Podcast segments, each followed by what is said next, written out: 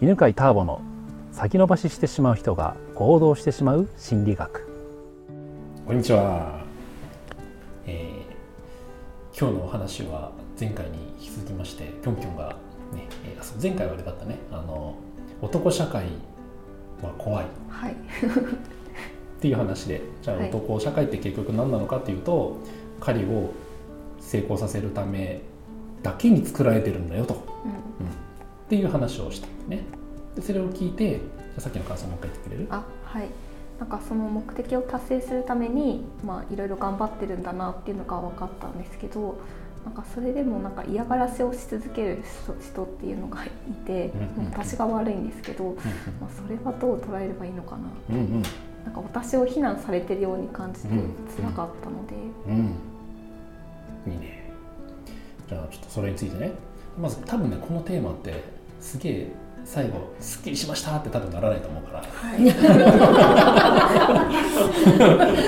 そうなのかなくらいで、はい、そうなのかなくらいで多分着地すると思うから、はい、でえっ、ー、とあとねあの頭では分かってもでもやっぱ言われたのは嫌だったなっていう気持ちも残る、うん、うん、っていうのをまあ前提で聞いといてねじゃあの人のことを非難する人の心理のね話。でまあ何パターンかあるんだけど、まあ、この話ねあの今日が初めてじゃなくてきょんきょんから何回か聞いてるじゃん。で、まあ、その話からなんか俺が感じてるねあきっとその人ってこういう理由でそういうなんか否定したりとかする人なんだろうなって思うことがあるんだけど。えっ、ー、と2つあってね。猫じゃなくて子供？赤ちゃん？えっとねその人はね、うんとまず劣等感が強いよねうん、劣等感が強くてとその人自身がねすごい不安があって自分みたいな能力が低い人間はこの組織とかチームから落とされるんじゃないかとか外されるんじゃないかっていう恐怖を感じてると思うんだよね。うん、で、まあ、それって多分ずっとその人のなんか生い立ちにもずっと関係があってさなんかこうなんか仲間外れにされるなんかレベルが低いからとか能力がないからなんかのけ者にされるとかっていうのをずっと経験してきてるわけ。全然見えないです。見えない、うん、多分あると思う。あ,、うん、あそうなんで見えないかというと、うん、過去にそういうのがあったからだから頑張ってるのか今。今すごい頑張って強気で、うん、で今は中心人物とかになってるかもしれないけど、昔そういうのがあったと思うの、で俺もねそういう経験があってあのサッカーをね小学校の時やってたんだけど、うん、その時なんかキャプテン翼がブームでさみんなやるんだけど、うん、俺動体視力が本当に弱くて、うん、うまくうわーって飛んできたやつとかトラップとかできないわけ、でだから下手なの、であのそのメンバーに入れるかどうかいつもギリギリなのね、で入れないともう補欠とかになるわけ、じゃあどうするかっていうと自分より下手なやつを作ろうと思うんだよね。自分はうまくなれないとなるほど、はい。うん、であいつ下手だっていうのを俺結構だから嫌なやつだったよね、うん、でそうするとみんなからあいあいつは嫌だっつってさらに俺がのけ者にされてるわけ。っていうなんか悪循環みたいな、うん、で、まあ、大体でもそういうのって小学生くらいの時に経験して、あなんか人を貶めてもいけるとこは限界があるんだなっていうのを、まあ、ある人生のどっかで大体学ぶんだよね、うん、学ぶからだからもう人よりも優れたやつになってやろうみたいな、うん、まあ、それまあ崖ルートではあるんだけど、うん、特別なやつになってやろうって頑張っていくの、でじゃあそうやってねあのな仲間外れとかメンバーから外される恐怖から優秀になった人ってどうするかというと、うん、なんかねそこの等角線上ギリギリにいるのにそんなに頑張んないやつを見るとすっげえ腹立つんだよね、うん、お前もっと努力しろよ。っていう怒りが強烈な怒りが出るんだけど、うん、それはもう過去の自分に対しての怒りなの、うん、それでその何て言うのかな。あのあんまり努力しない人に対してですごく厳しくなる。っていうのが一つある、うん、1個はこれ。でもう一個は、えー、あもう一個もう話すと思ったんだけど1個目のやつを熱く話していたら2個目が分かんなくなっちゃった。うんまああじゃあとりあえず1個目聞いてさどう思った、えっ、とう、んまあ大変だったんだなって。その人には何パーセントぐらい当てはまると思う？うんなんか結構ありそうだなと思ってなんかインフルエンザになっても会社に来て頑張ったりとかすごい頑張りなんですよでなんかもうひねくれちゃってて なんか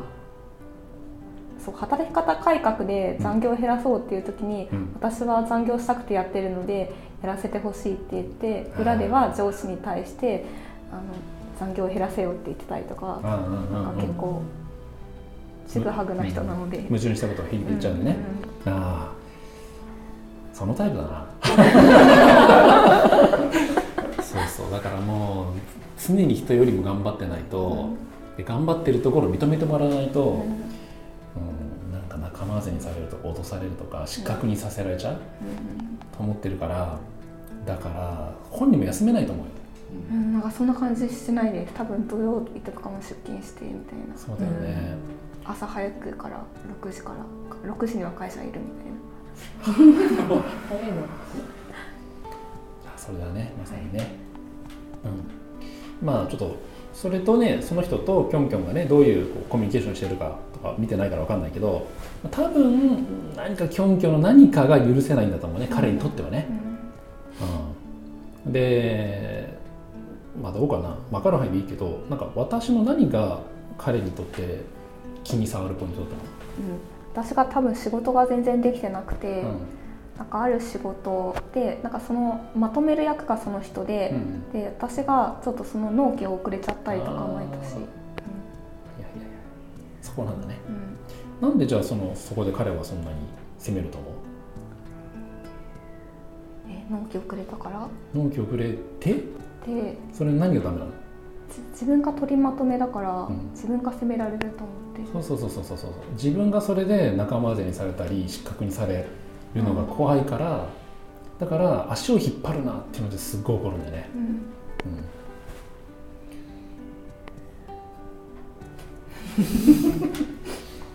じゃあどうしたらいいかだけどさ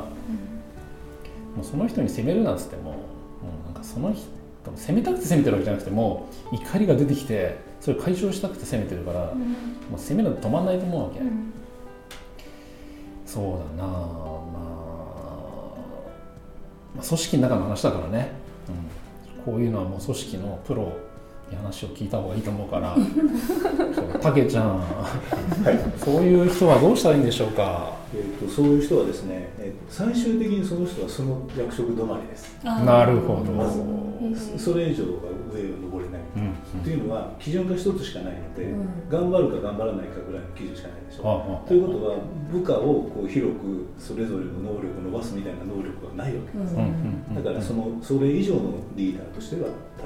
分上からいける。なるほどっていうのが一つなのでお、あそんなもんなんだと思うのが一つ。うんでもう一つは、あのうちの僕があのまだ担当者の頃にそういう人一人いたんですけど、僕はどう思ってたかっていうと、うんああまた吠えてるあまた吠えてる。いいね。また吠えてるよって。で吠える時に、うん。あの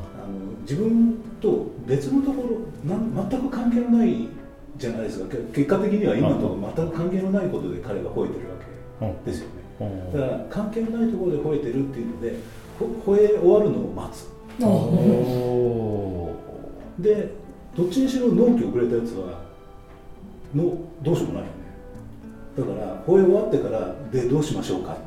なるほど、うん。で吠え終わるまで待たない待たなくて言い訳を始めるともっと吠えるので、うん。あ